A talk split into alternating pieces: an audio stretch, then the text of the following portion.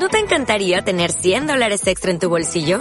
Haz que un experto bilingüe de TurboTax declare tus impuestos para el 31 de marzo y obtén 100 dólares de vuelta al instante.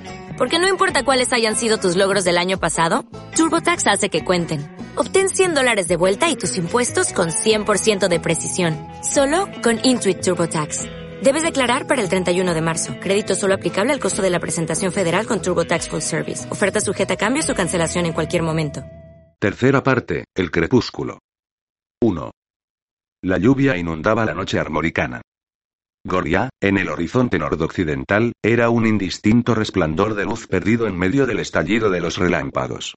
Seguros dentro de una burbuja de fuerza psicocreativa, Elizabeth y Minanon volaban cruzando la tormenta. Parece más enero que primeros de octubre, observó Elizabeth. Cuatro grandes tormentas, una detrás de la otra. Exclamó Minanon. El tiempo refleja el perverso espíritu de los tiempos. En mi fortaleza en los Pirineos, la nieve ha sellado ya los pasos altos. Esto nunca había ocurrido tan pronto en la estación durante mis 516 años de exilio. Es suficiente como para que uno crea en el crepúsculo. Nuestras leyendas dicen que será precedido por el terrible invierno. Entonces estaremos seguros de la guerra hasta la primavera, dijo Elizabeth.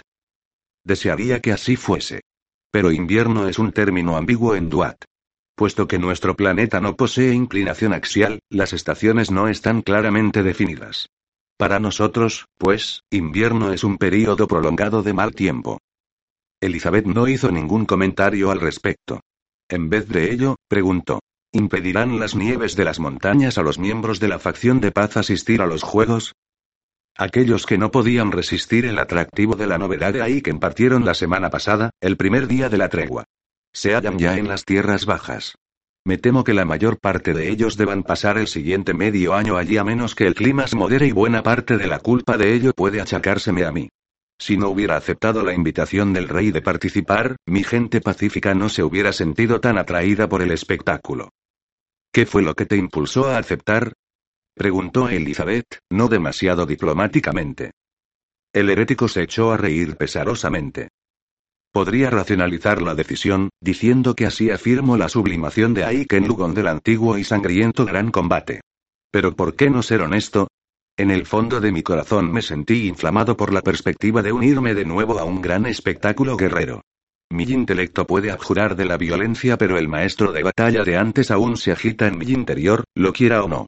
A veces eso me conduce a la desesperación. Pero en otras ocasiones, cuando me siento filosófico, bendigo a Tana por haberme permitido conocerme tal como ella debe conocerme mientras sigue sujetándome firmemente en su amorosa mano. ¿Nunca te has maldecido a ti mismo por rendirte? ¿Por dejar que tu fragilidad se apoderara de lo mejor de ti? El rostro del herético brilló suavemente en la tormentosa oscuridad. Tana no nos hizo perfectos, se dice, porque entonces no hubiera habido perfeccionamiento a través del triunfo sobre el dolor y la adversidad, ninguna trascendencia. No para el individuo, y especialmente no para la mente galáctica. A mí también me enseñaron eso, admitió Elizabeth. Hace mucho tiempo. Pero la idea se me escapa fácilmente. Sobre todo cuando me veo obligada a enfrentarme al sufrimiento y a la maldad. Una se vuelve impaciente con los misterios, y desespera de confiar en que surja el bien de tus propias debilidades. Empezaron a descender sobre Goria. Minanon mostró una sonrisa momentáneamente juvenil. Sea como sea, sigo planeando luchar en el gran torneo de Aiken. El propio rey acudió a recibirles cuando se posaron en el patio del castillo de cristal. Tan solo lámparas de aceite y antorchas iluminaban la escena. En la zona en sombras cercana a los edificios de la guarnición, más de 20 de los oscuros aparatos parecidos a pájaros se alineaban bajo altos y colgantes dóseles. Qué alegría verte de nuevo en carne y hueso. Dijo Aiken a Elizabeth. Se puso de puntillas y plantó un ligero beso en su mejilla. Minanon mereció solamente un sardónico golpecito en el real sombrero, ¿qué os parece si pasamos dentro de modo que no tenga que malgastar mis mermadas facultades alejando la lluvia de nosotros? No desearíamos agotarte inútilmente, dijo Minanon. Tienes que conservar tus fuerzas para el gran torneo. A estas alturas las tormentas deben haber rebasado ya Nionel, pero si estas irrazonables lluvias continúan, es posible que el campo de oro requiera un techo metapsíquico. En los días pasados, Kual y su difunto gemelo, Cian el rompedor de cielos, realizaban este oficio en la arena de Muria. Pero me temo que el esfuerzo de Kual en solitario no resulte adecuado para la tarea de cubrir los terrenos del torneo. El trabajo recaerá sobre ti, rey soberano. O sobre ti, hermano herético, respondió el rey. Kual no luchará en la palestra. Si tú le tiendes una mano psicocreativa, los dos podéis poner un paraguas sobre el campo de oro que resista un ciclón. ¿Qué dices? Es una manifestación de poder bastante pacífica. Pensaré en ello, dijo Minanon, más bien oscamente. Entraron en el pórtico del castillo, con sus retorcidas columnas de bronce y cristal púrpura y sus altas y doradas antorchas. Elizabeth hizo una pregunta casual. ¿Esas son todas las aeronaves que conseguiste rescatar 21? ¿Eres observadora, eh? Dijo Aiken. No, recuperamos todas las 27. Envié inmediatamente seis a Fenoscandía para que se unieran al grupo prospector. Miró a Elizabeth especulativamente. Creí que ya lo sabías, tú que todo lo ves. Ella le lanzó una irritada mirada. Tengo que descansar de tanto en tanto. Y después de monitorizar ese asalto al Monte Rosa. Mis disculpas, mis disculpas, aceptó el rey el regaño. Eres una buena dirigente del Plioceno. No soy la dirigente. Restalló Elizabeth. Nadie me nombró para el cargo. No Brede y por supuesto tampoco tú. Aiken alzó una ceja. La mayoría de nosotros hemos dado por sentado tu aceptación del papel, encanto. ¿No es un poco tarde en el juego decirnos ahora que nunca tuviste intención de representarlo? Yo nunca dije que no haría todo lo posible por ayudarte. Y a los demás. Pero mi posición es solamente informal, de consejera. No soy competente para dirigir, y no tengo ningún poder. Y tampoco quiero ninguno. Oh, muchacha. La actitud del rey era grave. Siempre volando muy por encima de todos nosotros, ¿no? Mirando hacia abajo a todos esos miserables inferiores que se arrastran por el suelo y ahora tienes un poco de compañía. ¿Un alma gemela orgullosa de compartir tu noble melancolía? No seas idiota, dijo Elizabeth. Su tono mental era desesperadamente cansado. ¿Dónde está, por cierto? inquirió el rey. No he sido capaz de detectar ni un pelo de él desde hace casi una semana. Y con estas tormentas una detrás de otra, incluso la goleta ha desaparecido fuera de mi vista. Estaba pensando incluso en enviar a uno de los voladores en un reconocimiento pese al peligro de ser desintegrado por los compañeros de Mark. Pero ahora que tú estás aquí, no vamos a arriesgar vidas. ¿Te importaría subir ahora a la torre conmigo y efectuar un rastreo rápido? No es necesario, dijo Elizabeth. Sé dónde está Mark. Es de eso de lo que he venido a hablar aquí contigo. Contigo y con Agen y Cloud. Ah, dijo el rey. Así que es por ahí por donde sopla el viento. Estaban cruzando el gran salón de la entrada. Pese a que era aún primera hora de la noche, había poca gente deambulando de un lado para otro. Tan solo los pacientes soldados torques grises de la guardia del palacio estaban por todas partes, firmes en sus resplandecientes medias armaduras de bronce y capas violetas, pero llevando armas del medio en vez de las tradicionales hojas de cristal. Mark está en el risco negro, dijo Elizabeth. Yo estoy aquí a petición suya. Vaya. exclamó el rey, ¿se siente más pacífico ahora que las cosas se están poniendo a mi favor? Debe haber sido un buen golpe para sus planes el perder todos esos láseres X.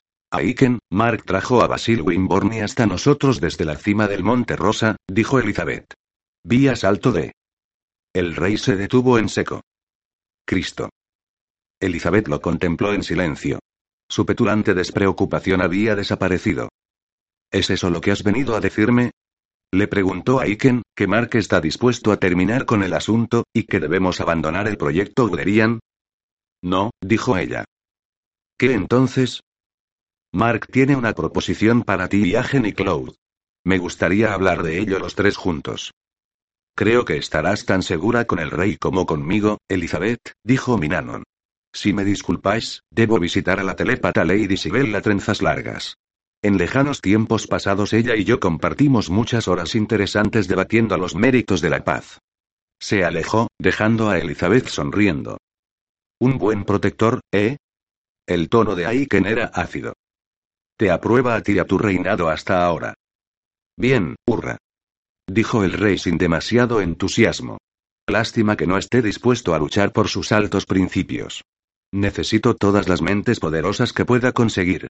Sabes que he entregado a Shani y Aifa la espada y lo que eso puede significar. La mujer asintió. Los Firbulag no pueden iniciar la guerra del crepúsculo sin su sagrada arma y ahora la tienen. Has hecho una peligrosa apuesta. Los ojos de Aiken parpadearon bruscamente. Quizá no. Permanecían de pie en el pasillo de entrada del ala oeste del castillo, cerrada por una gran reja de bronce y custodiada por soldados oro de élite sujetando las correas de anficiones con collares de púas. Puedo convocar a Agen y Cloud a la Cámara Real para que se reúnan con nosotros, pero quizá prefieras ir hasta ellos. Te llevaré a una visita turística rápida por los laboratorios del proyecto Guderian y no me importa en absoluto que le digas a Mark hasta dónde hemos progresado. Me encantará esta visita, dijo ella. A decir verdad, me siento curiosa. Con una cierta ostentación, Aiken ordenó a los guardias que abrieran la reja. Luego abrió camino, señalando las distintas medidas de seguridad que protegían la instalación. Los sensores cercaban todo el ala donde residían los jóvenes norteamericanos y el personal técnico. Había élites de guardia dentro, y los parapetos eran patrullados por grises y platas fuertemente armados, programados para informar a sus señores Danu de cualquier intento de salir o entrar. Los alrededores de la única escalera que daba acceso a las modificadas mazmorras, que en su tiempo habían contenido el almacén general del contrabando y ahora albergaban los laboratorios, estaban custodiados por leales Tanu bajo las órdenes de Celadeir de Afalia. El vestíbulo estaba lleno de trampas, tanto mecánicas como metapsíquicas, además de las barreras electromagnéticas de creciente potencial letal. Si alguien conseguía superar todos estos obstáculos, le quedaba todavía el último bastión, el gran campo Sigma Señor, 35, con su compuerta que solamente dejaba pasar a aquellos cuyas firmas mentales estaban en los archivos del ordenador real. Ahora tú estás en los archivos, cariño, le dijo Aiken a Elizabeth con un alegre guiño de complicidad. Pero solamente para hoy. La pared parecida a un espejo al extremo de la compuerta se disolvió ante ellos a un gesto del rey, y entraron en la antesala del laboratorio. Elizabeth observó el campo dinámico reformarse tras ellos, y golpeó con una uña la pseudo resbaladiza superficie. Así que esto es el impenetrable sigma que Mark pensaba violentar con sus láseres X. El jovial aspecto del rey se oscureció ligeramente. Lo es. Los chicos lo trajeron de Ocala. Mientras mantengamos el proyecto dentro de él, estaremos seguros. Agen dice que es a toda prueba contra un ataque psicoenergético de hasta 500 grados de magnitud. Felice hubiera podido abrirse camino con un golpe mental hasta aquí, pero Abaddon no tiene ninguna posibilidad. No con el puñado de mentes que puede reunir en metaconcierto estos días. Pero no puedes utilizar el dispositivo de Guderian aquí en Goria, señaló Elizabeth. No, admitió el rey. Eso fue un mal planteamiento por mi parte. Hubiera debido instalar los laboratorios en el castillo del portal desde un principio, y al diablo los inconvenientes. Pero ya no sirve de nada llorar sobre la leche derramada. El señor 35 no es bueno para las operaciones aéreas, pero pensaremos en algo cuando llegue el momento del traslado. Puedes decirle eso a Mark junto con todo lo demás. Cruzaron una al parecer interminable serie de pequeños talleres donde los distintos componentes del generador Tau estaban siendo ensamblados y comprobados. Aiken sabía lo que se estaba llevando a cabo en cada uno de ellos, y saludó a los técnicos y principales científicos y a sus supervisores norteamericanos por sus nombres. Los laboratorios estaban atestados, y su apariencia era engañosamente caótica. Gran parte del trabajo de ensamblaje se efectuaba por medio de micromanipuladores, y para el observador no iniciado el proceso no tenía el menor interés. Las habitaciones de ingeniería química eran ligeramente más espectaculares, llenas de burbujeantes aparatos y elusivos olores mientras los materiales críticos eran refinados, purificados y luego enviados a las unidades de manufactura. En una de las amplias habitaciones de trabajo de este tipo, Tony Wayland se acercó al rey. Necesito al menos otros tres diamantes, dijo, de 12 quilates o más.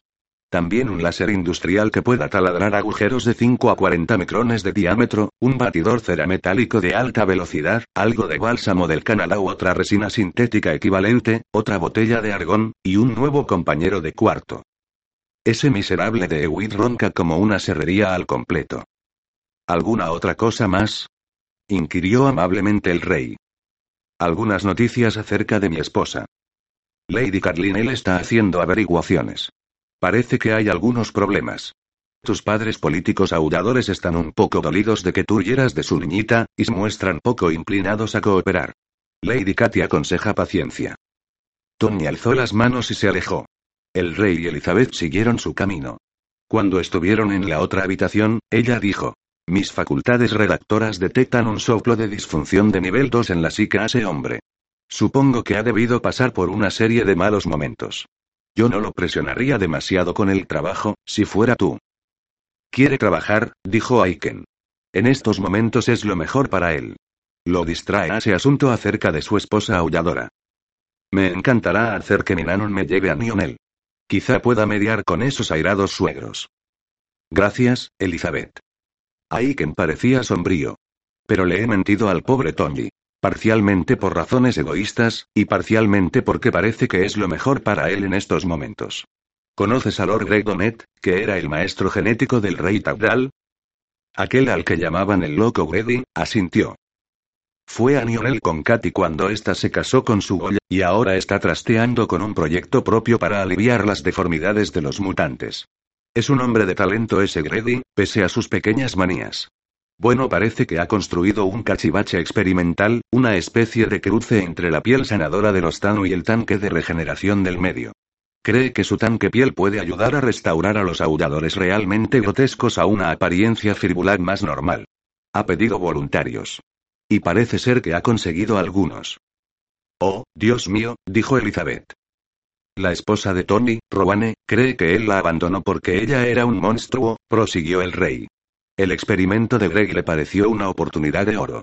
De modo que ahora está flotando, completamente desconectada, en uno de esos tanques, al menos por otras cuatro semanas, mientras Greg y el equivalente aullador de los redactores remoldean su protoplasma. Puede que Rowan salga del tanque peor de lo que estaba antes, puede incluso morir, o puede que el experimento sea un gran éxito. Pero creo que es prudente no decirle nada de ello a Tony. Estoy de acuerdo. Es patético. ¿Acaso no lo somos todos? Dijo el rey. Abrió camino hasta una cámara de buen tamaño donde el esqueleto de una estructura de cristal se erguía sobre una platilla. Era una caja parecida a una celosía llena de cables metálicos que se entrecruzaban entre su vítreo entramado como los multicolores tallos de una enredadera. Gran número de esas flexibles lianas se hallaban todavía en los bancos de trabajo, con sus entrañas expuestas a la sondeante atención de los trabajadores. Monitores, equipos de comprobación y un batiburrillo de maquinaria instaladora atestaban la platier. Y aquí está, anunció Aiken. El dispositivo de Guderian más o menos. No recordaba que fuera tan grande, dijo Elizabeth. Lo hemos ampliado un poco. Nuestro factotum dinámica de campos, anastos, dice que no hará ningún daño. Es ese que le está maldiciendo al instalador pecoso de ahí. El tipo delgaducho de pelo oscuro. Y por supuesto reconocerás al duro desaprobador que está mirando por encima de su hombro. Los he visto telepáticamente. ¿Hay algún lugar donde podamos hablar en privado? Aiken la condujo hasta un cubículo desocupado con ventanas a uno de sus lados que aparentemente servía de sala de descanso para los trabajadores. Había blandos sillones y una mesa con algunos refrescos espartanos. Luego envió una educada llamada telepática a Agen y Claude Remillard. Hermano y hermana acudieron al saloncito, cerrando la puerta tras ellos. Su curiosidad ante la presencia de la visitante desprovista de torque fue imperfectamente disimulada. Los dos llevaban manos blancos no muy distintos de los usados por los demás trabajadores. Su pelo tenía el mismo color dorado rojizo, pero excepto esto no eran particularmente parecidos. Claude exhibía una alta y redondeada frente celtica que parecía casi bruñida, y unas cejas casi invisibles. Sus ojos eran hundidos, de un penetrante azul verdoso, enmarcados por oscuras pestañas. Su piel era transparente, ligeramente pecosa, y su nariz se curvaba ligeramente como una pequeña y delicada hoja. Viéndola en carne y hueso, Elizabeth pudo extraer a un lado algunas características heredadas de Mark y percibir la fantasmal imagen de una mujer hacía mucho tiempo muerta. Agen Remillard poseía el aquilino perfil de su padre y era de constitución robusta, pero había algo tosco, casi impreciso, en sus rasgos. Su aura era de ira reprimida, sin un asomo de la magnética urbanidad de Mark. En el breve y cálido contacto con su mente, Elizabeth captó a la vez lástima y aprensión. De la de Claude, en contraste, le llegó una abierta empatía. Luego los muros mentales se cerraron, y los dos permanecieron allí de pie exhibiendo vacías sonrisas y aguardando a que el rey dijera para qué los había llamado. Permitidme que os presente a la gran maestra redactora y telépata Elizabeth Orme, dijo Aiken. Es un miembro honorario de mi alta mesa, y de hecho actúa como dirigente de la Tierra del Plioceno. Agen y Cloud respondieron formalmente. El rey indicó que se sentaran y les sirvió té y bizcochos con sus propias reales manos mientras hacía algunas breves preguntas acerca de este o aquel aspecto del proyecto. Los jóvenes Remillard respondieron con breve competencia. Expresaron sus esperanzas de que la expedición geológica tuviera éxito en conseguir las críticas menas. La aeronave debe encontrarse con el equipo de tierra mañana, dijo el rey. Ahora esos prospectores podrán rastrear adecuadamente Fenoscandia desde el aire, sin tener que mantenerse constantemente vigilantes de la presencia de trolls y Yotunak. Bien, será mejor que consigan algo, dijo Agen. Hemos logrado extraer el niobio que necesitábamos expoliando otros aparatos, pero no hay forma de que consigamos las tierras raras excepto a través de las menas. La mitad de los malditos cables del mirador llevan el núcleo entretejido con cable de niobio disprosio. Una vez tengáis el cable, ¿cuánto tiempo puede tomaros completar el dispositivo? preguntó Elizabeth. Agen le lanzó una penetrante mirada. ¿Estás pensando en unirte al éxodo, gran maestra? Elizabeth enrojeció. Dijo llanamente. Lo he estado considerando, sí. Agen dejó escapar una risita. Entonces espero que uses tus buenos oficios para mantener alejado a Marco. Me temo que nuestras posibilidades de volver a entrar en el medio sean más bien remotas. Ella lo miró en silencio por unos momentos. Había olvidado que vosotros nacisteis allí, pero todos los demás de la joven generación son nacidos en el Plioceno, ¿no? Y todos al menos tres años más jóvenes que Agen y yo, dijo Claude. Frunció reprobadoramente el ceño a su hermano. Para responder a tu pregunta, puede que nos tome un mes o más completar el dispositivo, una vez tengamos el núcleo del cableado. Disponemos de los científicos más talentudos de la Tierra multicolor, con todo el equipo de fabricación que pueda imaginarse. Y, por supuesto, le quitamos a papá una buena cantidad de material antes de abandonar Ocala. La gran maestra sabe eso, Claudie, interrumpió Agen. Lo sabe todo sobre nosotros. Hubo una embarazada pausa. Agen miró desafiante a Elizabeth. ¿Nos admitirá el medio sabiendo quiénes somos? Sí, dijo Elizabeth. ¿Sabiendo lo que ayudamos a hacer a Felice? añadió en voz muy baja el joven. Si confiáis ser abrazados por la unidad, tendréis que pagar vuestra deuda. Las circunstancias eran extraordinarias, pero vuestro acto fue pese a todo un crimen. No contra seres humanos libres, dijo Agen, contra opresores exóticos y sus corruptos secuaces. Cerca de 50.000 personas perecieron en la inundación de Gibraltar, dijo Elizabeth. Muchas de ellas eran completamente inocentes. Tan solo pretendíamos matar a los exóticos. No es como si fueran seres humanos. Tanto los Tan como los Firbulak contribuirán a la rama del Homo sapiens, dijo Elizabeth.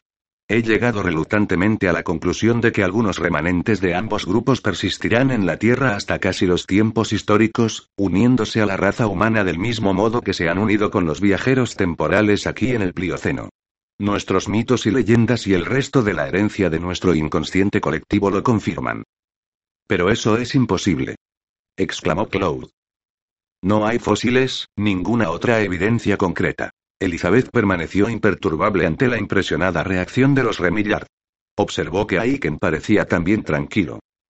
¿Tenéis alguna idea de lo escasa que es la evidencia fósil de las supuestamente bien conocidas razas de homínidos primitivos? Preguntó, ¿de los ramapitecos?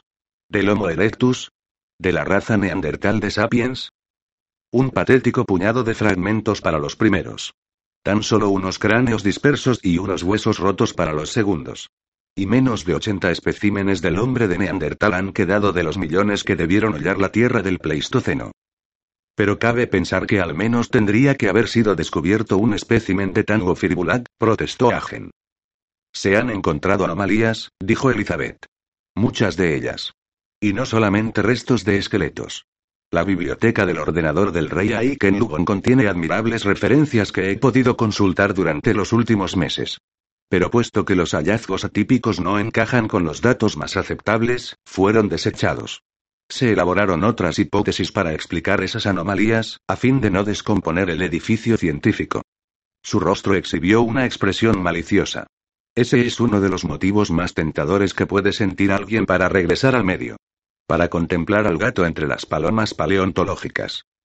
La expresión de Cloud era sombría mientras daba vueltas en su mente a aquel asunto. Pero seremos castigados por haber ayudado a Felice. El mundo al cual querés entrar es muy distinto del que abandonaron Mark y sus rebeldes. Sigue existiendo el crimen y sigue existiendo el castigo. Pero para aquellos que se arrepienten realmente de sus acciones, la pena consiste en su mayor parte en reeducación y servicio al bien público. Hermano y hermana miraron dudosamente a Elizabeth. Aiken dijo. ¿Ningún estatuto de limitaciones? ¿Circunstancias atenuantes? ¿Nada de compos mentis? Es asunto de los redactores forenses el determinar la culpabilidad individual, dijo Elizabeth. ¿Y ellos sabrán? preguntó Agen. Oh, sí, respondió la gran maestra. Pero después de que seamos rehabilitados, dijo Claude, ¿nos admitirán en la unidad? Estoy convencida de ello, dijo Elizabeth. Aquí lo tenéis, muchachos. Aiken obsequió a la pareja con una amplia sonrisa. Si nos apresuramos, pronto podremos reunirnos con nuestros mayores. ¿Todavía creéis que vale la pena? Agen no pareció inmutarse. ¿Piensas ir tú, rey soberano? ¿Quién sabe lo que voy a hacer yo? respondió alegremente Aiken. Todavía no habéis terminado la puerta del tiempo, y puede que no caiga a la noche. Y papá todavía puede hallar algún medio para utilizar ese dispositivo C cerebro suyo para hacer saltar por los aires todos nuestros castillos, dijo Agen. La preocupación de Elizabeth los englobó a los tres.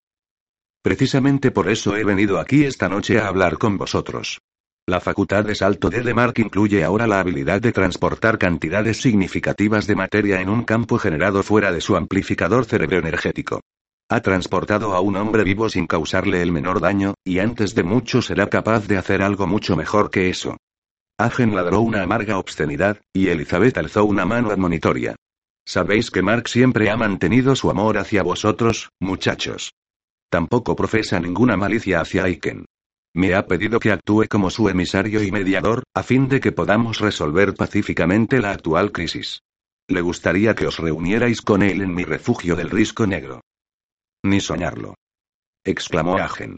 Se lo dijimos ya una vez puede hablar telepáticamente con nosotros acerca de cualquier trato que tenga en mente. Pero no voy a acercarme dentro de un radio de 3 kilómetros o a un sigma de potencia 20 del querido papá, no más coerción. Me ha dado su solemne palabra de que no intentará nada, dijo Elizabeth. Y ha permitido que yo le sondeara, comprobando así que decía la verdad. En cualquier caso, si el rey asiste a la reunión, su habilidad coercitiva es con mucho suficiente para neutralizar la de Mark. Eso puedo creerlo, murmuró Agen. Pero no ha cambiado realmente nada, dijo Claude. Papá y sus confederados nunca permitirán que nosotros abramos la puerta del tiempo. Mark me pidió que os dijera que tiene algo completamente nuevo que discutir con vosotros, señaló Elizabeth. Dice y confieso que no tengo la menor idea de lo que quiere significar. Dice que se refiere a la respuesta a vuestra antigua pregunta acerca de vuestra herencia genética. ¿Dios ha dicho eso? La voz de Agen era ronca. Su mente se unió a la de su hermana en modo íntimo, y tanto Elizabeth como el rey percibieron la agitación del intercambio. Agen y Cloud se mostraban desesperadamente temerosos y al mismo tiempo fascinados. Elizabeth, preguntó el rey, ¿sabes si Mark puede utilizar o no ese dispositivo C en más de una metafacultad a la vez? Yo puedo responder a eso. Exclamó Agen, Dios yo puedo. Papá me dio instrucciones detalladas acerca de la forma de operar de la maldita cosa. Estaba dispuesto a encadenarme a la armadura de repuesto que tenía ya completamente preparada cuando escapamos de Ocala. Céntrate. El rey hizo flotar un asomo de coerción sobre el joven, esto es importante. Agen tragó saliva. El dispositivo puede intensificar solamente una metafunción a la vez. Por ejemplo, cuando Mark realiza un salto de, el dispositivo está fijado a su facultad generadora del campo Upsilon. Cuando efectúa la búsqueda estelar, lo que intensifica es su visión a distancia. Y cuando todos vosotros os unisteis a Felice para hacer saltar Gibraltar, interpuso Aiken, él estaba intensificando su creatividad. Eso es, admitió Agen. Cuando se pone en fase dentro de la cosa, cuando las agujas de los electrodos se introducen en su cerebro y se pone al rojo blanco, tiene preprogramada solamente una superfacultad. Las otras se hallan en modo periférico. Están allí, pero solamente en su habitual orden de magnitud a cerebro desnudo. Tiene que saltar de vuelta al ordenador directivo si desea cambiarla. Entonces todo está bien, dijo Aiken, considerablemente aliviado. Temía que pudiera utilizar el dispositivo para volatilizar nuestras mentes allá en el risco negro. No es posible. Una retorcida sonrisa se extendió por el rostro de Agen. Es incapaz de hacer eso a menos que pueda teleportar todo el equipo C con el generador de energía, dispositivos auxiliares y todo lo demás. Diez toneladas de chatarra. Entonces tendremos tiempo suficiente, dijo Aiken. Digo que vayamos a ver lo que tiene que decirnos Mark. Si solamente puede actuar a cerebro desnudo, correré el riesgo. ¿Puedes tú quemarlo a él? preguntó suavemente Agen. No. exclamó Claude. Todos vosotros tenéis que darme vuestra solemne palabra de que mantendréis la paz, dijo Elizabeth, y me dejaréis sondearos redactoramente ahora y en el risco negro para asegurarme de que sois sinceros. Acepto, dijo inmediatamente Claude. Agen se tomó un poco más de tiempo, pero finalmente asintió con la cabeza. Elizabeth miró inquisitivamente a Aiken. Este frunció el ceño en una burlona actitud de profundo ensimismamiento. Si redujera a cenizas la mente de Mark, suponiendo que pudiera ganarle en un combate a cerebro desnudo, nos ahorraríamos un montón de preocupaciones potenciales. Quiero tu palabra, insistió Elizabeth. Y tu mente abierta. Los ojos como botones destellaron maliciosamente. Puedo prometerlo, puedo creer en ello de modo que tu sonda redactora demuestre que digo la verdad, y luego cambiar de opinión. No puedes saber nada respecto a mí. Oh, sí puedo, dijo Elizabeth. El hombrecillo alzó sus dorados hombros. ¿Cuándo partimos hacia el risco negro? Mañana. Puedes decirle a mi Manon que tendrá que llevarnos a todos. No voy a volar por mí mismo hasta tan lejos. Todavía no estoy bien del todo. Al otro lado de la Francia del Plioceno, en la Montagne Noire, donde la última tormenta aún se hallaba a varias horas de distancia, Mark y el hermano Anatoly permanecían sentados en el balcón del refugio bajo las estrellas, bebiendo el último coñac martella que quedaba y discutiendo los aspectos teológicos de imputabilidad y motivación inconsciente. Estaban profundamente absortos, y Mark solamente se disculpó una vez para echar un rápido vistazo telepático a la Kijiki y asegurarse de que estaba navegando bien al norte de la nueva depresión que amenazaba la costa occidental de Armórica. Cuando vio que la goleta estaba a salvo, siguiendo el rumbo que le había indicado a Walters hasta Moinen, reanudó de nuevo el fascinante tema de su propia condenación. Era emocionante hacer de abogado del diablo de uno mismo. 2. El rey Firbular y su vasallo nominal Sugol cabalgaban sin escolta hacia el campo de oro para aguardar la llegada de Betulan con el tesoro. El día era gloriosamente soleado y cálido. Lado a lado, los dos chalicos blancos trotaban por el nuevo puente arcoíris sobre el río Nonol. La anterior y desvencijada estructura suspendida había sido reemplazada por un espléndido arco voladizo diseñado por los inferiores adoptados por Nionel. El puente estaba coloreado de acuerdo con su nombre, rematado con adornadas barandillas de bronce y lámparas, y lo bastante ancho como para acomodar a 20 chalicos puestos en línea. Una magnífica estructura, comentó Sharn de corazón. El lord de los aulladores aceptó la alabanza con su habitual ecuanimidad, inclinando su apuesta y tonsurada cabeza. Su gole llevaba un flotante caftán de tela plateada sobre un cuerpo ilusorio que podía ser o no ser humanoide. Sharn. Iba vestido con unos pantalones de montar de cabritilla color verde Lincoln, botas altas con enjolladas espuelas, y una camisa de manga ancha de diáfano crespón de seda color gamuza, abierta hasta el ombligo para exhibir el real vello pectoral y ventilar los reales sobacos. Cuando los dos gobernantes alcanzaron el centro del puente, hicieron una pausa para pagar tributo a la vista. Tras ellos estaba Nionel, una visión del dorado en el rielante calor. Abajo discurría el amplio río, con su orilla derecha bordeada por enormes fresnos y especiados arbustos de canela, naranja amarga y sauces. Frente a ellos se extendía la florida estepa donde iba a celebrarse el gran torneo, con sus tribunas y sus edificios auxiliares y las demás estructuras casi completamente reconstruidas por los industriosos emigrantes goblinescos. El campo en sí era de un verde brillante, salpicado con ramúnculos. Me sorprende ver el lugar tan verdeante, dijo Sharn, puesto que esta región ha escapado de las tormentas que han afligido a las regiones más al sur. De hecho, los bosques están secos, dijo Sugoi. Pero nos hemos preocupado de conjurar un buen riego cada tres noches a fin de que los terrenos del torneo se hallen en buenas condiciones para las festividades. Cuando llegue el momento de los juegos toda la llanura estará sembrada de margaritas, y las doradas jaras adornarán los márgenes y los terrenos allá entre los altos árboles. ¿Conjurar un riego? Sharn estaba claramente desconcertado, ¿quieres decir, hacer llover? El muitante asintió inocentemente. Es muy sencillo reunir unas cuantas nubes adecuadas si todo el mundo pone sus mentes en ello bajo una buena dirección. ¿O todavía no lo habéis descubierto vosotros? Uh, dijo Sharn. Hubiéramos sido unos malos huéspedes si todo lo que pudiéramos ofrecer para el gran torneo fuera un campo lleno de parches. Sharn estaba intentando reprimir su desconcierto. Primo, entonces tu gente tiene la costumbre de mezclar con frecuencia sus mentes, para actuar en lo que los inferiores llaman metaconcierto. Sugoye se lo pensó un poco. No supongo que lo hagamos más frecuentemente que otros tipos. Después de todo, necesita organización. Hacemos modificaciones en el tiempo cuando es necesario, y algunos grandes proyectos de construcción como el puente y el pulido de los domos de la ciudad cuando llegamos aquí y allá en la montaña del Prado lo utilizábamos a veces para trabajos de demolición. Pero eso no implicaba nunca a más de 50 o así de nosotros, y ni siquiera requerían mi dirección. Cuando tú diriges sus mentes aceptan tu liderazgo sin cuestionarlo. Ahora fue su Goy el desconcertado. Por supuesto. ¿Tu gente no lo hace? Shan suspiró explosivamente. Primo, tenemos que hablar de eso más tarde, con cierto detenimiento. En vuestro largo aislamiento de la rama principal de nuestra raza Firbulat, habéis sufrido algunas privaciones. Pero la compasiva diosa os ha bendecido también con algunas extraordinarias recompensas. Bien, dijo Sugoi modestamente, nos hizo ricos. Shan rechinó los dientes. Eso también. Pero de lo que estaba hablando realmente es de vuestra facilidad de trabajar mentalmente en equipo.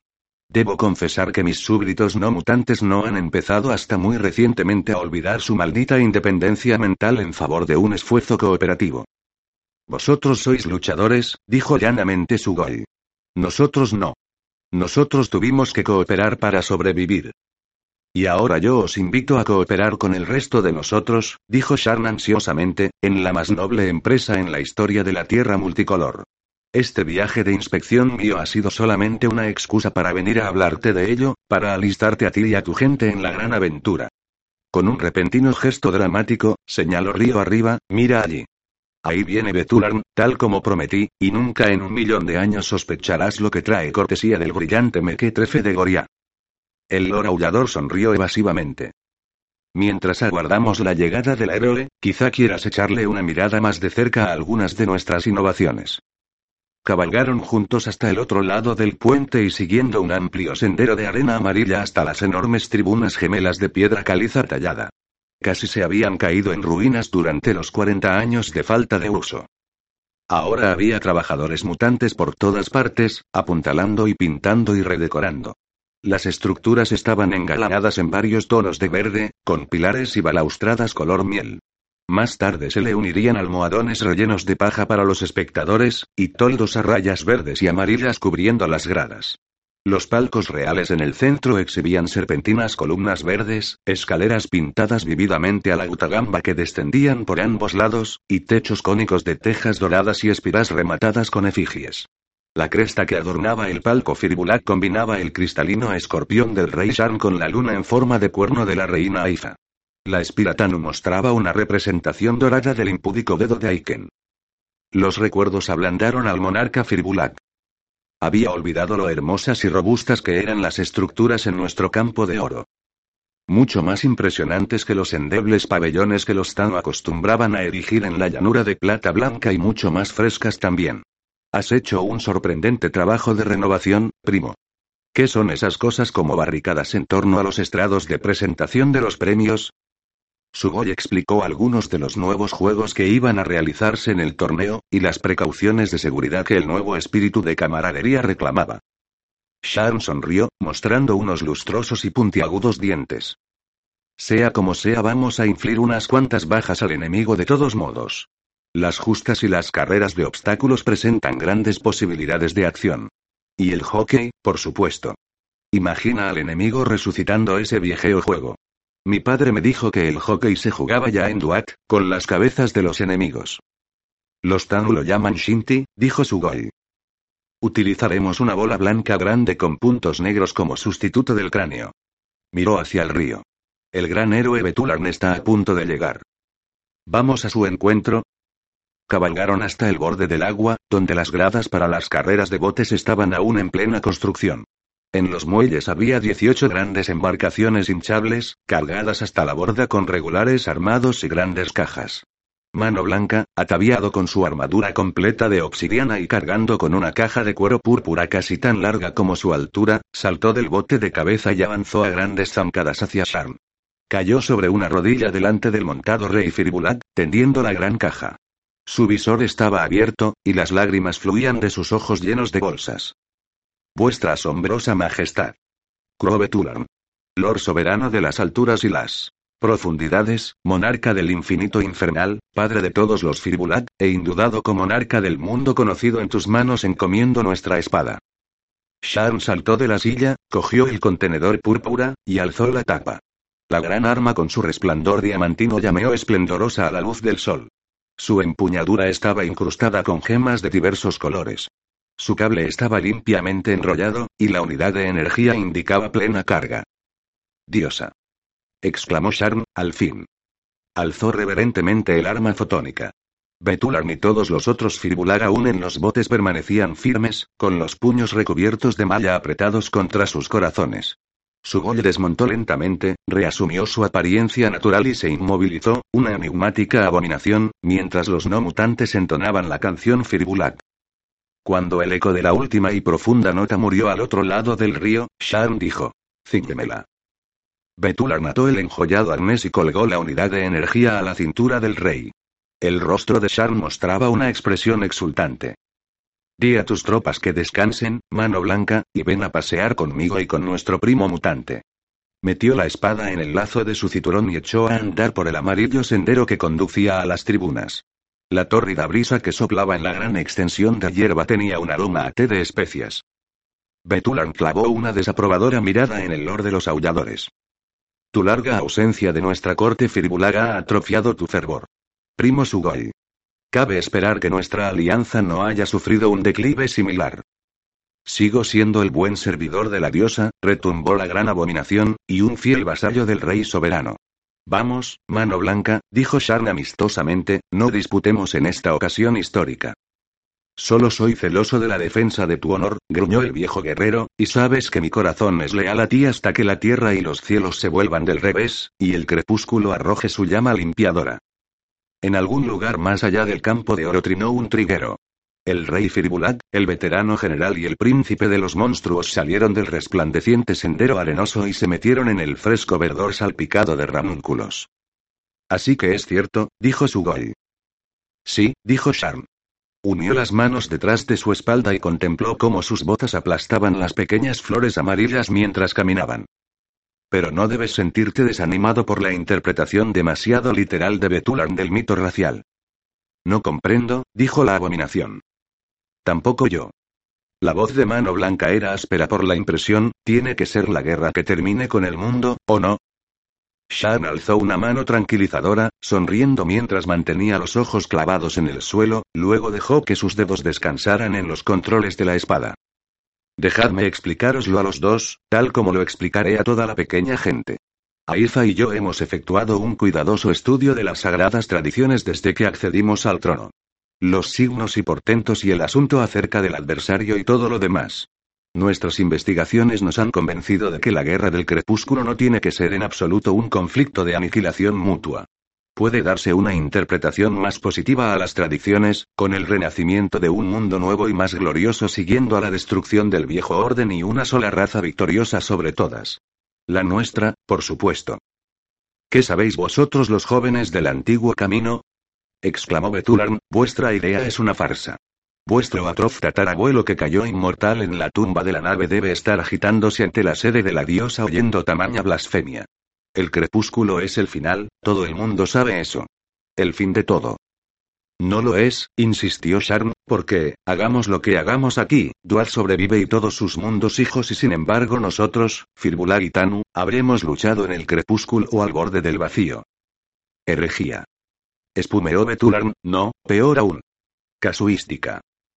¿Acaso mantienes, mi real primo, dijo su que el crepúsculo que se produzca en la tierra multicolor iniciará el nuevo cielo y la nueva tierra de nuestras tradiciones aquí, en espacio y tiempo, antes que en el plano superior de la realidad? Exactamente, dijo Sharn, y nosotros los Firbulak seremos los precursores de todo el glorioso asunto. El enemigo se halla en una posición fatalmente débil, disminuido en número y fuerza. Su gobernante es un usurpador alienígena que forma su miserable compañía de batalla con nostálgicos compañeros inferiores que apenas pueden esperar a cruzar la puerta del tiempo de vuelta a su triste mundo futuro. Somos más fuertes de lo que nunca antes habíamos sido, con un gran stock de armas de alta tecnología además de nuestras nuevas tácticas metapsíquicas de lucha. Y ahora tenemos la espada. Hizo una pausa, extrajo la gran hoja de cristal de su cinturón, y la tendió hacia adelante con ambas manos. Dijo suavemente. La noche cae para el enemigo, pero para nosotros será un nuevo amanecer. Pulsó el mando inferior, que establecía la energía para el combate ritual, y desintegró el dorado emblema del Digitus Impudicus en la parte superior del recinto real Tanu, reduciéndolo a una nubécula de resplandeciente plasma. Diosa. exclamó Betulan. Su rostro reflejó el torbellino que giraba en su mente. Estaba dispuesto a poner fin a todo esto, a barrer a un lado todos los presagios. Pero ahora Charmes, muchacho, has enfrentado a este viejo soldado con la perfección. Y ahora simplemente no sé qué hacer con ello. Confía en mí, animó Charm. Se volvió a su Goya, y respecto a ti, primo aullador. ¿También estás confuso? Creo que no. Shan guiñó un ojo. Entonces te reservas el juicio, ¿verdad? La terrible cabeza crestada hizo un ligero gesto afirmativo. Shan abrió la caperuza protectora de los activadores superiores de la espada. Debo recordaros a ambos que nuestra sagrada arma es algo multiesplendoroso. El dorado muchachito ha conseguido una flota de aeronaves, que cree que le da una ventaja en la carrera de armamentos. Pero nuestra espada fue diseñada no solo para rituales, sino también para defensa cuando nos vimos perseguidos de planeta en planeta ya en la vieja galaxia. Una bandada de cisnes pintados alzó el vuelo al oeste del río, y Sarn, los labios apretados en los prolegómenos de una risa, tomó nueva puntería. ¿Queréis ver el efecto que produce la potencia máxima? Adelante. Pulsó el mando superior.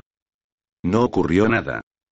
Murmurando incrédulas blasfemias, el rey probó los otros tres mandos superiores. Ninguno funcionaba. El bastardo traidor. El pequeño truán conspirador. Sharm pulsó el mando inferior. Un destello verdoso aniquiló a un solo cisne. El resto de la bandada se dispersó, aterrada por la concusión. La espada sigue siendo enteramente adecuada para su legítima finalidad, observó austeramente Betularn, y su valor simbólico está intacto. El enemigo ha sido extremadamente listo. Shan se atragantó con su rabia. Supongo que tienes razón. Pero ser engañado de esta flagrante manera. Ese es. Típico de los tiempos, dijo el lord de los aulladores con una calmada y triste voz. Reasumió su forma humanoide. El calor empieza a ser opresivo, mis queridos señores. ¿Volvemos a la paz de Nionel? Sugoi inclinó ligeramente la cabeza señalando a Betulan. Te ofrezco también a ti y a tus tropas nuestra hospitalidad, mano blanca. Muchas gracias, dijo el general, pero quizás sea mejor que acampemos aquí en el campo, en anticipación a los juegos. Acudiré a cenar después que haya dejado instalados a mis muchachos y muchachas. Sugoya sintió. Todavía hay solamente unos cuantos huéspedes en los edificios de los alojamientos, pero todo está listo para su ocupación. ¿O has traído contigo tu propio equipo? Todo lo que podemos necesitar, respondió Betularn, y algunas cosas más. Walter, ¿me oyes, hijo? Beico papá. Al fin.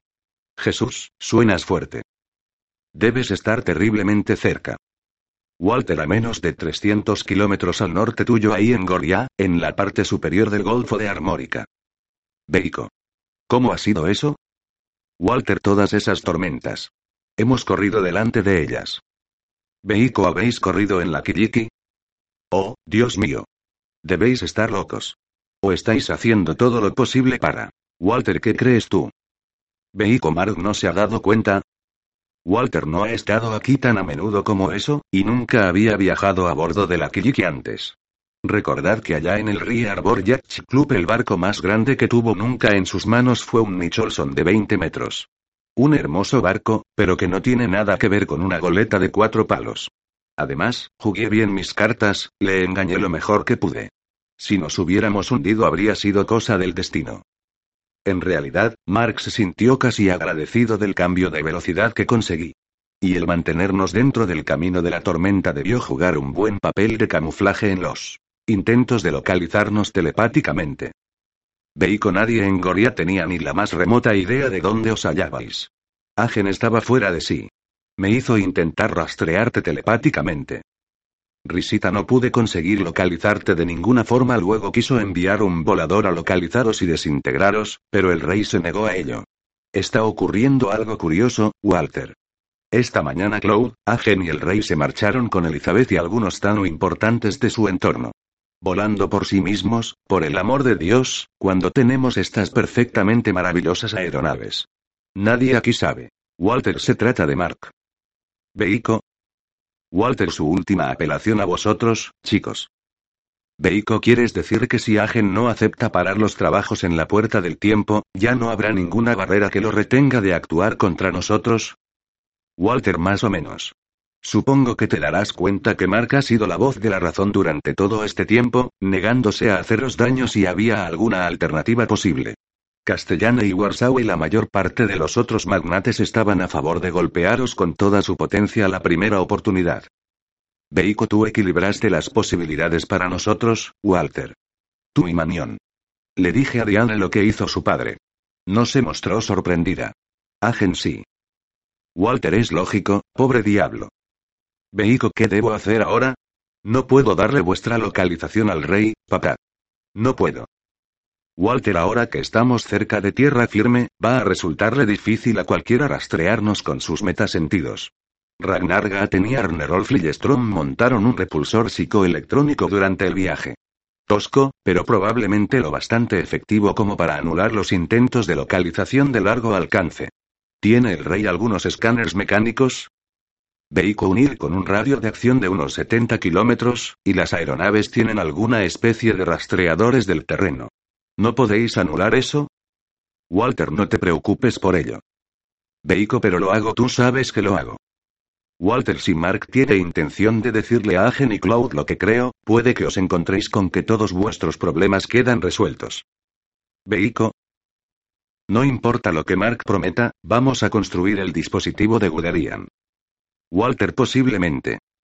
Beico todos estamos de acuerdo en ello, papá. Bueno, la mayoría. Y el rey está de nuestro lado. Walter, de todos modos, no te precipites. Espera hasta oír la proposición. Beico Walter, oh Dios mío, ¿no estarás decantándote de su lado? Walter, estoy de vuestro lado, Beik. Siempre. Ahora escucha. No intentes contactar de nuevo conmigo a menos que es la proposición de Mark. Sería demasiado peligroso para ambos. Ahora estás casi dentro de alcance del rastreo de Castellane, y si ella le dice a Mark lo que estamos haciendo bueno, puede seguir siéndote útil el que yo permanezca con vida. Muerto solamente seré útil si me llevo a la Kijiki conmigo. Beico, pero qué. Walter, espera un poco. No puede ser muy largo. Adiós, Beico. Beico adiós, papá. 3. Basil abrió los ojos a una confusa oscuridad. Había por todas partes una rojiza iluminación y, sobreimpuesto a ella, como un sutil retorcimiento, un ramificado e intrincado esquema como venas. Oyó el suave y regular silbido de la resaca. Oyó un ahogado batir cardíaco a un dun pausa. Va dun pausa dun dun pausa. Su memoria le proporcionó un ritmo que encajaba. Fuer Senindre y vierte el TAKT. Pensó no, solamente es un corazón al ritmo de 3x4. El mío. En un seno artificial. Correcto, viejo amigo. Un resplandor pálido flotó por encima del nivel de sus ojos. La nebulosidad se vio bruscamente aclarada cuando algo crujiente y transparente, parecido a una membrana de plast, fue arrancado de encima de su rostro. Vio a un ángel del Greco llevando un torque de oro. Hola, Crane, le dijo al ángel, he estado en la piel, durante dos días. Me siento muy cómodo, dijo Basil. La luz se hizo un poco más brillante y alcanzó un espectro más normal. Fue consciente de la presencia de otros tango en lugares un poco más oscuros de la estancia. La madera tallada, las paredes de estuco y los barrocos postigos de las ventanas eran ciertamente los del refugio del risco negro. Así que me trajo aquí, espléndido, perfecto. Pero seguramente mis huesos aún no se han soldado de nuevo. Ahora lo veremos. Crane siguió desenvolviéndolo, metiendo la membrana usada de la piel en una bolsa escarlata. Dijo por encima de su hombro, Lord Sanador, ¿tienes el Mecroscan? Un tano aún más alto, vestido como Crane con ropas rojas y blancas, se acercó. Sus ojos con pupilas como puntas de aguja tenían un color azul pálido con asomos de otros colores, algunos opalinos. Excepto por las profundas arrugas en torno a su boca, su rostro era juvenil. Su pelo era como finísimos y enroscados hilos de platino. Notable, dijo finalmente Dionket. El programa de reparación acelerada de los tejidos del adversario ha restaurado completamente el tobillo. La tibia muestra aún una regeneración incompleta en la cavidad medular, pero parece completamente adecuada para su función normal de sustentación. Cinco mentes tan lo entonaron gracias sean dadas a Tana. Basil añadió fervientemente in saecula. Notó que una especie de armazón soporte era retirado de su cuerpo.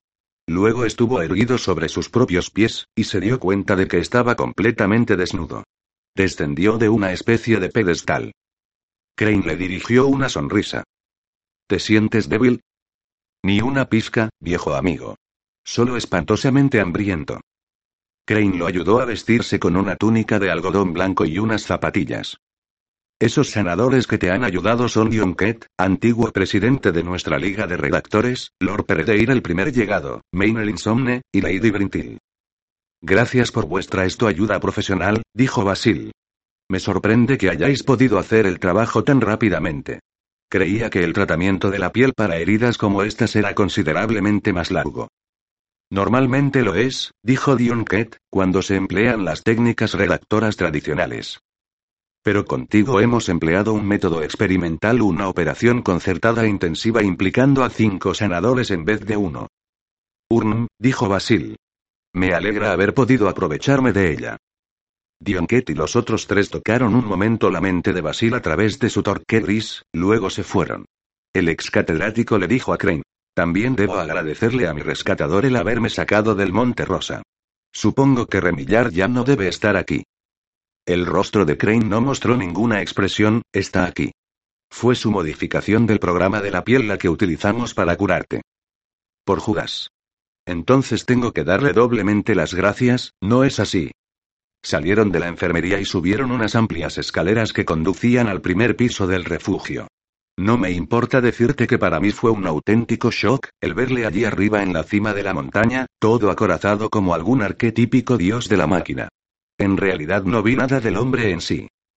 La perspectiva de verlo cara a cara resulta un tanto inquietante. El desafiador de la galaxia, el modelo metapsíquico que se convirtió en el más odiado villano que nuestra raza conociera nunca. Come tortilla de champiñones y maíz tostado con el hermano Anatoly, dijo Crane. Y pone los pies en el guardafuego de la chimenea para calentárselos en las noches tormentosas como esta. Y olvida bajar la tapa de la taza cada vez que acude al váter. Basil se echó a reír. Comprendido. Al fin y al cabo, uno de nosotros, ¿eh? No, dijo Crane. Pero creo que le gustaría serlo. Basil hizo una pausa arriba en las escaleras. Sus ojos se cruzaron con los del Tano que se había convertido en su amigo en el largo éxodo desde la inundada Muria. Blaine el campeón pareció dar a entender, mientras efectuábamos nuestra expedición, que Remillard había estado trabajando mente con mente con Elizabeth. ¿Es eso cierto? Juntos curaron al bebé del ama de llaves del refugio del síndrome del torque negro. Más que eso elevaron al pequeño a la completa operatividad. A la metafunción sin torque. Buen Dios. Y cuando Remillard me trajo aquí, el adversario se mostró intrigado cuando propusimos ponerte en nuestra piel. Nunca había visto la sustancia psicoactiva en función. Cuando Dionquet el Lord Sanador le demostró nuestro habitual programa redactor, el adversario concibió esta nueva técnica, que describió como una derivación del más elaborado proceso utilizado con el niño. Elizabeth nos aconsejó que siguiéramos sus instrucciones, diciendo que él había sido un importante diseñador de programas de metaconcierto en vuestro medio galáctico. El resultado fue tu curación acelerada. Llegaron a un pequeño saloncito donde había un fuego encendido. Basil dijo. El nombre que aplicas a remillar del adversario. ¿Te importaría explicar su significado? Tocó el metal gris en su garganta. Capto extraños armónicos procedentes de ti, viejo amigo. ¿Hasta qué punto se ha visto implicada Elizabeth con este bastardo? Te diré todo lo que sé, así como las conclusiones que he extraído y no he confiado a Ana Basil, tú y yo la hemos amado sin esperanzas. Hemos visto sus dudas sobre sí misma y sus accesos de desesperación, de no saber cuál era su destino. Ahora teme a este adversario, al mismo tiempo que se siente atraída inextricablemente hacia su órbita. Quizá podamos ayudarla. Por el amor de Dios, ¿cómo? Crane lo ayudó a sentarse en una silla, le acercó un escabel. Descansa aquí unos momentos. Volveré inmediatamente con un poco de comida para ti y un torque de oro. Una densa lluvia golpeaba contra las puertas vidrieras del gran salón del refugio. Los troncos de roble que se quemaban lentamente en la gran chimenea hacían muy poco por disipar el hedor. Han llegado, dijo Mark al hermano Anatoly. El larguirucho y viejo fraile se levantó de uno de los sofás y sacudió los restos de maíz tetraploide de su hábito. Entonces me voy a la cama. Supongo que no querrás que me inmiscuya en una reunión de familia. No creo que pueda desearte buena suerte. Me gustaría que te quedaras. Puede que llegaras a apreciar mi punto de vista. Mark se arrodilló al lado de la leñera, seleccionó algunos troncos de madera de pino. Espero que mis hijos también lo hagan. Ninguno de vosotros poseéis todos los datos. Cuando los tengáis, quizá comprendáis finalmente. Claude y Agen no se dan cuenta de que son absolutamente vitales para el concepto del hombre mental. Como tampoco lo hacen la mayoría de mis antiguos asociados que me acompañaron al Plioceno. Si los chicos no hubieran nacido, me hubiera sentido contento muriendo en mi fracasada rebelión, y eso hubiera sido el fin de todo. Pero nacieron. Llámalo providencia o sincronicidad o lo que quieras. Ahora no tienen otra elección más que cumplir con su destino. ¿Ninguna otra elección? Llameó Anatoly, Nekrutim Neya Ipsa, Vivi. Una elección es precisamente lo que tienen. Mark alimentó el fuego, sonriendo. Dios, tienes una boca terrible, cura. Lo sé. Me trajo muchos problemas allá en Yakutsk. Falta de caridad, el más terrible pecado de mi vida también puede ser el tuyo, supremo gran maestro, resonante címbalo, si persistes en tratar a tus hijos como especímenes en algún experimento de cría. No tienes ninguna noción de la importancia del concepto del hombre mental. Quizá no. Pero comprendo la dignidad humana y tus hijos tienen derecho a una elección libre. El nacimiento de la humanidad trascendente es más importante que los derechos de dos individuos, no importa lo que sean. No puede permitirse que Agen y Cloud se echen atrás. No ahora, cuando finalmente tengo los medios de llevar el proyecto a su realización.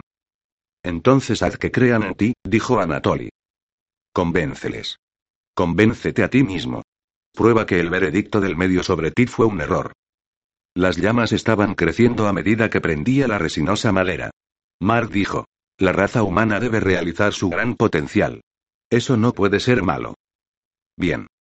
exclamó el fraile con una voz ominosamente tranquila, en vez de reformar yo tu errónea conciencia, eres tú quien quieres reformar la mía. Si un pobre viejo Zalupa-Konskaya te dice que no fue un pecado después de todo, ¿eso arreglará las cosas? No es ante mí ante quien tienes que justificarte, Marques ante Agen y Cloud. La luz de la chimenea ponía sombras en los ojos de Aguadón. Será mejor que reces para que pueda conseguirlo, Anatoly. Porque todo lo que realmente necesito es su plasma germinal. Hubo una llamada en la puerta. La mente de Elizabeth dijo venimos. Mark se alzó de un salto y permaneció de pie con la espalda vuelta al fuego, una silueta con un suéter negro de cuello cerrado y unos pantalones negros de pana. Las dobles puertas del salón se abrieron. Había cuatro personas al otro lado, llevando todas ellas impermeables tano con las capuchas echadas hacia atrás. Elizabeth dio un paso a un lado. Claude y Agen, ambos vestidos de blanco, permanecían juntos. Tras ellos estaba el rey. Papá. Dijo Claude. Mark abrió los brazos y ella corrió hacia él. Sus mentes se fundieron en un abrazo y ella le besó, y él mantuvo la cabeza de brillante pelo apretada contra su pecho hasta que ella dejó de llorar. Entonces Claude alzó la vista con una clara súplica en sus ojos, se apartó, y aguardó a Agen. El joven se detuvo a unos buenos cuatro metros de distancia, al lado de Aikendrum.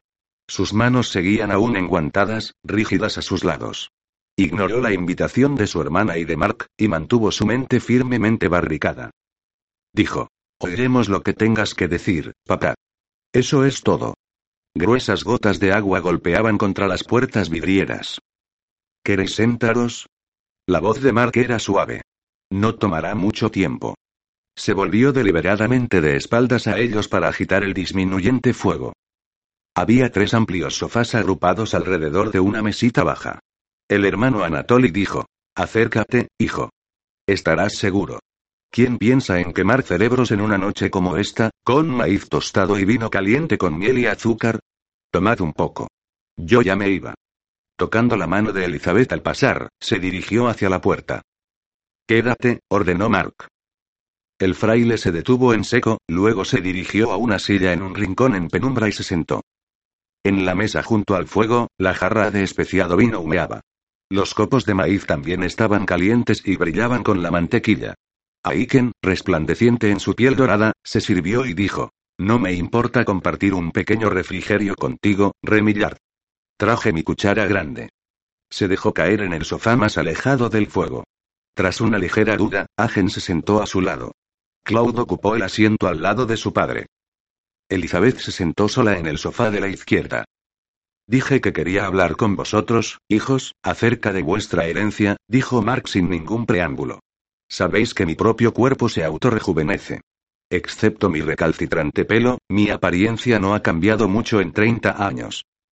Soy un mutante, como todos los hijos de Paul Remillard y Teresa Kendall. El carácter rejuvenecedor es genéticamente dominante, como lo son la mayor parte de las mutaciones.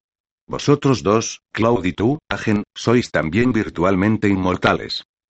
Lo sabía. Agen saltó en pie. Pero no nos dijiste nunca la verdad, ¿no es así, papá? No.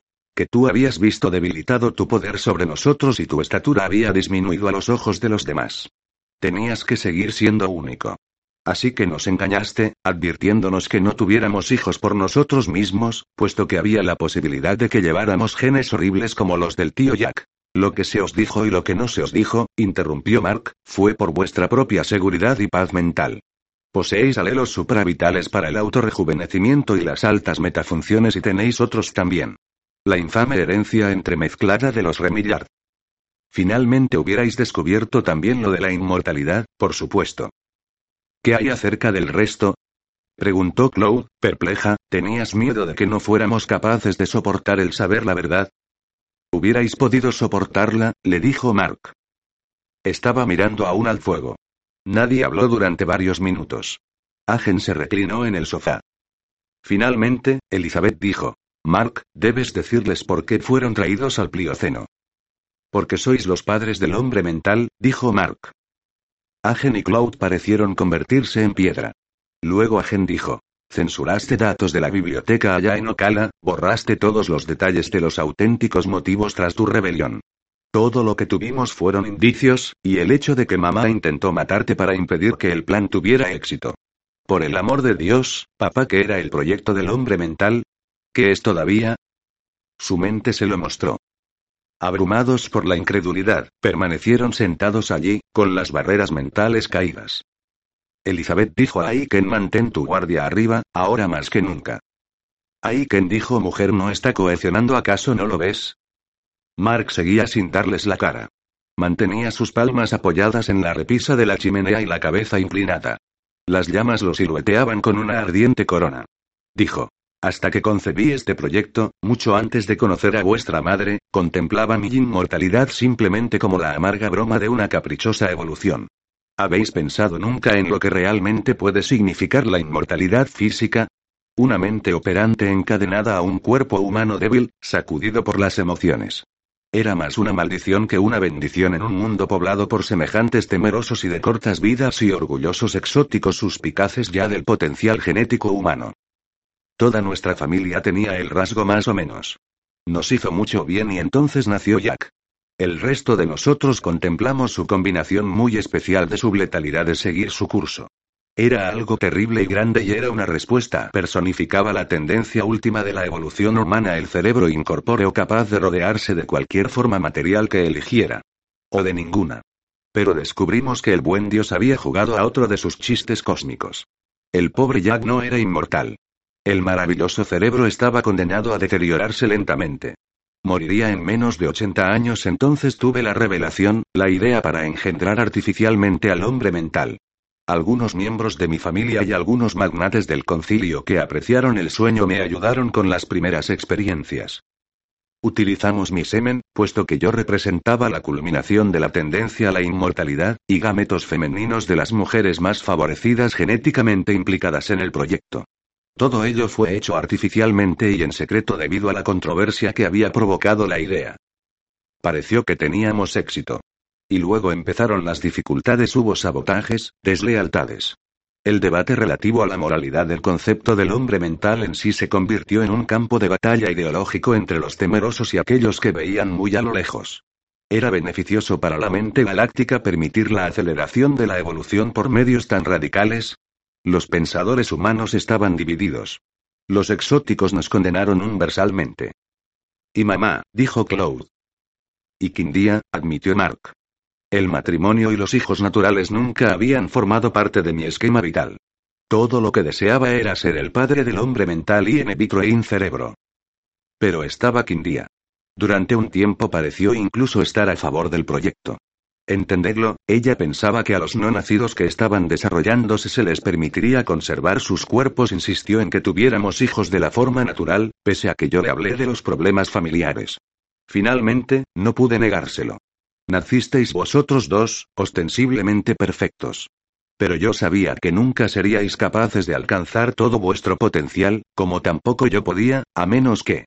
A menos que nos incluyeras también a nosotros en el proyecto del hombre mental, dijo Claude. Y por eso ella intentó matarte. Gritó Agen, levantándose.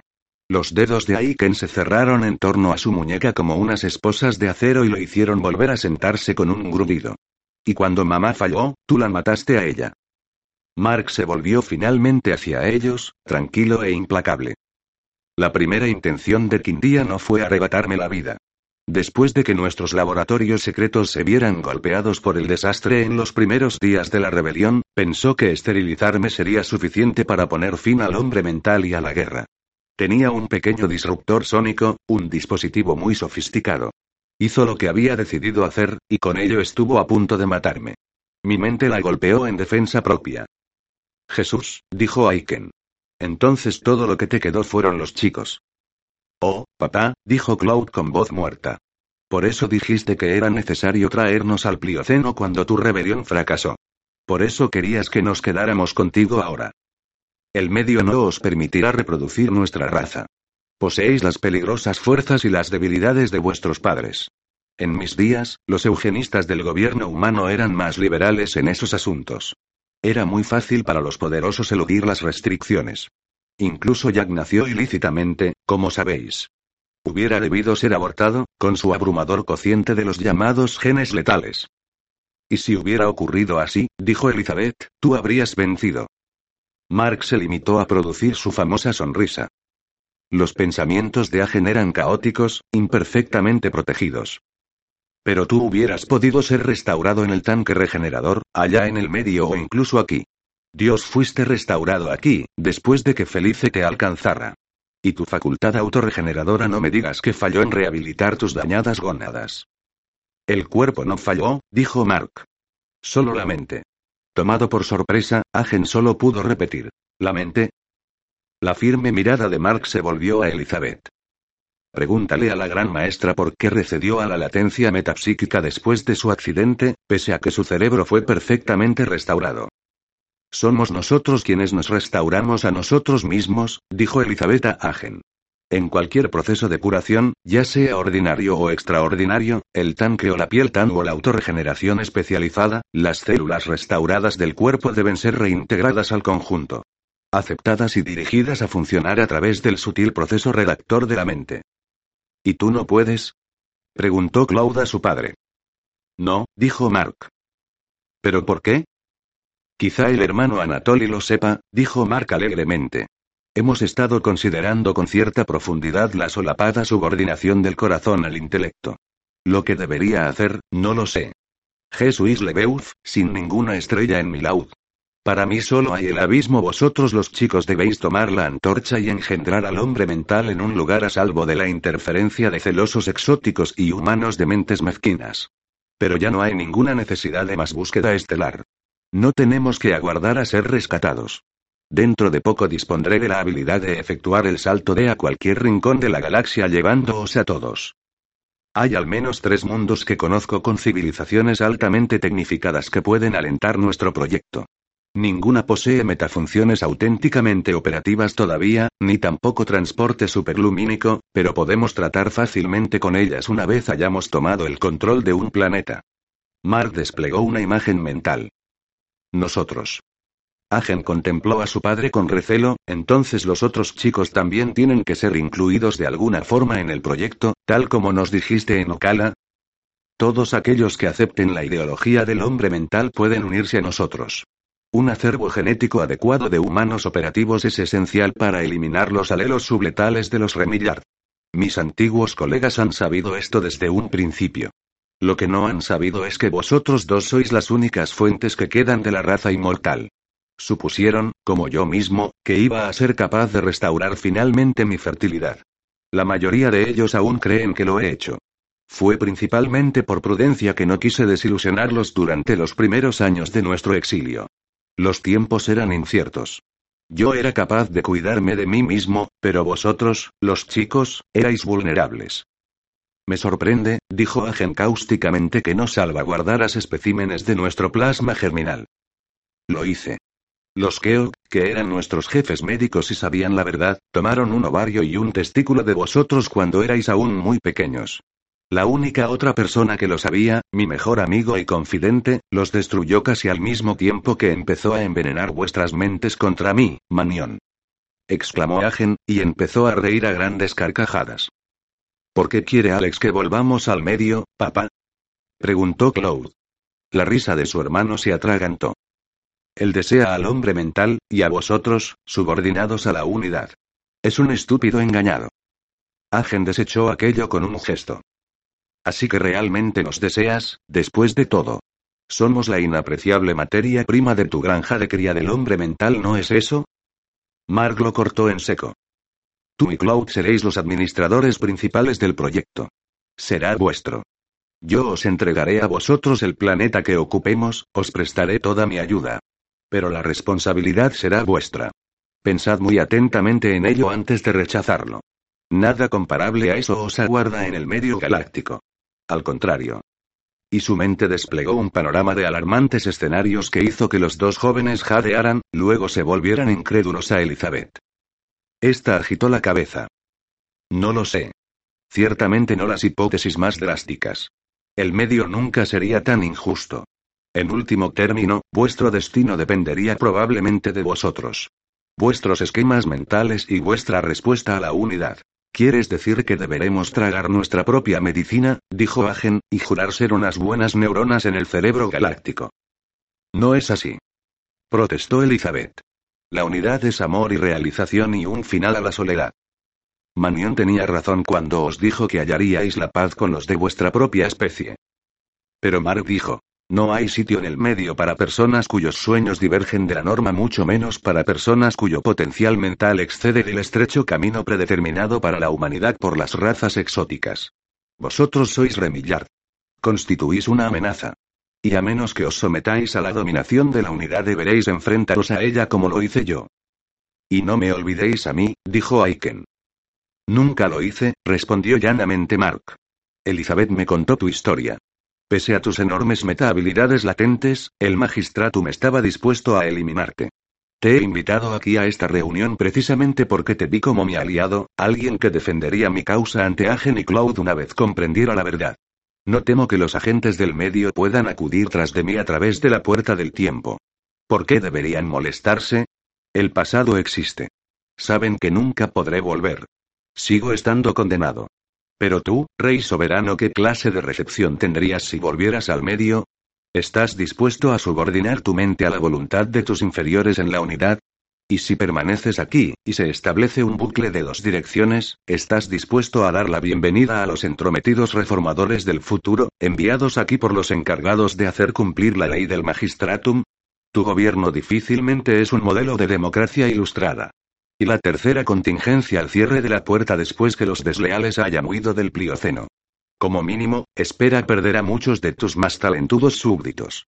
Incluso hay peores posibilidades. Aiken sonrió. incluyendo la de que todo lo que estamos discutiendo ahora aquí se quede en nada, si los Firbulak tienen razón y el Gotterdamerung está al caer. Repentinamente el hombrecillo dorado se puso en pie, sujetando la muñeca de Agen con su mano izquierda y la de Cloud con su derecha. Los tres se hallaban dentro de una resplandeciente envoltura de fuerza psicocreativa. Mark se tensó. Avanzó un paso, los ojos brillantes de furia. Dijo, no eres tú quien debe tomar la decisión. La he hecho mía. Aiken ya no sonreía, ¿te importa que discutamos el asunto? El aspecto de Abaddon desapareció tan rápidamente como había aparecido. Mark agitó la cabeza con aparente resignación. Aiken condujo a Claudia Gen hasta las altas puertas vidrieras donde aún seguía repiqueteando la lluvia. Dijo a Mark. Pensaremos muy cuidadosamente acerca de lo que has dicho, y luego te comunicaremos nuestra decisión. Pero no ahora. Necesitamos tiempo. Podéis disponer de dos días, respondió fríamente Mark. No más. Las puertas vidrieras se abrieron de par en par, admitiendo una aullante racha de agua arrastrada por el viento. Aiken y los jóvenes Remillard se alzaron bruscamente, irreconocibles, listos para emprender el vuelo. El rey preguntó: ¿Aguardarás aquí en el risco negro la respuesta? Si no estoy aquí, Elizabeth sabrá dónde encontrarme, respondió Mark. Su mente se tendió hacia sus enmascarados hijo e hija. Sé que lo que os he dicho os ha impresionado. Incluso asustado. Pero todo encajará a su debido tiempo. Lo comprenderéis todo a su debido tiempo. No dejéis que ahí que nos convenza o coercione. Lleváis en vosotros un potencial precioso, una enorme responsabilidad. Dejadme ayudaros a llevarla a buen término. No os apartéis de mí. Perdonadme por mis errores, por haberos hecho daño. Lo hice por vuestro bien. Os amo a ambos. Creedme.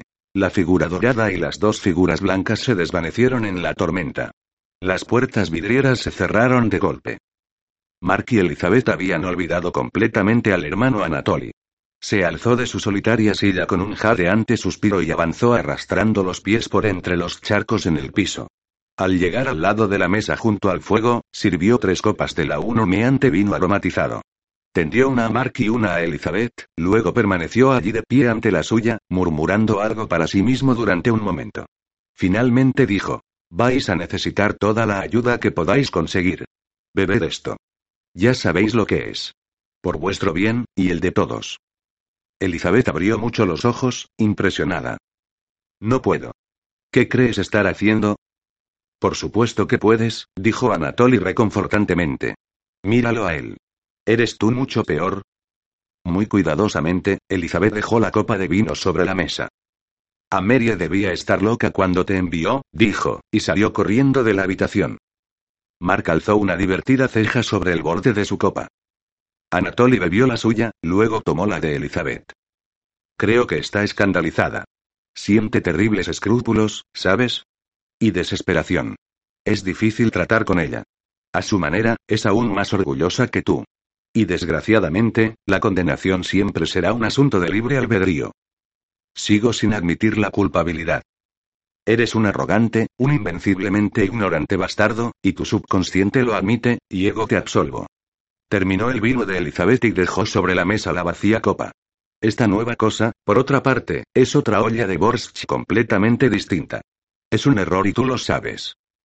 No hay ninguna estupidez psicológica implicada, Remillard. Fuerza a esos chicos o mutílalos de nuevo, y abrirás tu propio infierno. Para siempre esta vez. Lo sé, dijo Mark. Estoy intentando decidir si vale la pena. ¿Necesitas ayuda? En O'Reilly Auto Parts te ayudamos. ¿Necesitas algún consejo? Te aconsejamos. Nuestros profesionales en autopartes están siempre disponibles para ayudarte a encontrar lo que necesites. Excelente servicio al cliente es solo una de las ventajas que ofrece O'Reilly Auto Parts. Los profesionales en autopartes. Oh, oh, oh, O'Reilly Auto Parts.